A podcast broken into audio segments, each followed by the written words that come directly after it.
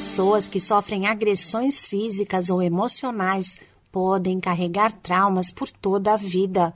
Por isso é fundamental que recebam atendimento psicológico especializado. Levantamento do Datafolha, encomendado pelo Fórum Brasileiro de Segurança Pública, mostra que durante a pandemia, uma em cada quatro mulheres foi vítima de violência.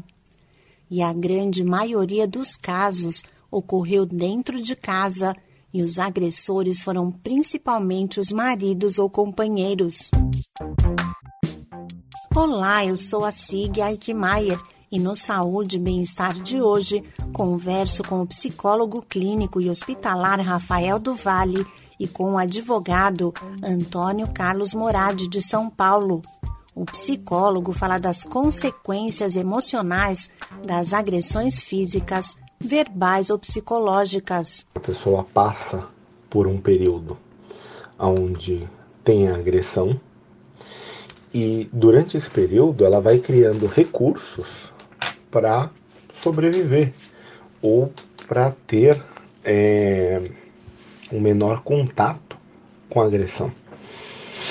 Ela deixa de fazer algumas coisas ela deixa de se expor, ela deixa de sentir, ela deixa de falar. E, e, é como se ela fosse aprendendo esse modo de viver na defensiva.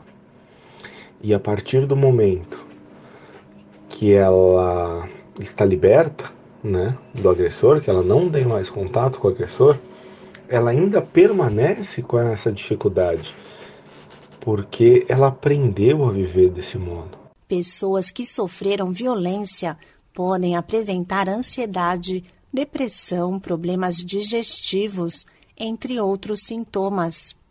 De acordo com o psicólogo Rafael Duvalle, a terapia ajuda o paciente a ter mais autonomia sobre suas ações.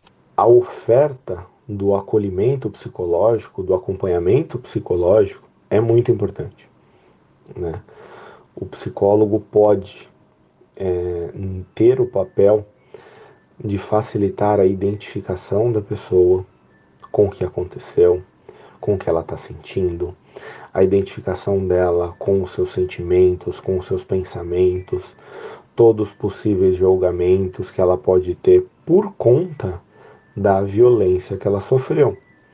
A, a atuação do psicólogo vem no sentido de buscar né, uma vida mais significativa para essa pessoa, mais próxima daquilo que é importante para ela. Neste período de pandemia, cresceram os casos de violência dentro de casa e uma das principais vítimas é a mulher.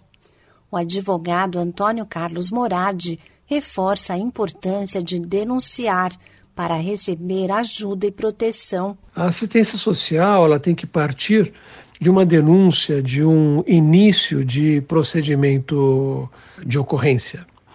E, portanto, o mais importante quando uma mulher é agredida seria realmente a busca pelo auxílio da polícia, principalmente na delegacia da mulher aonde ela teria muito mais segurança, muito mais apoio.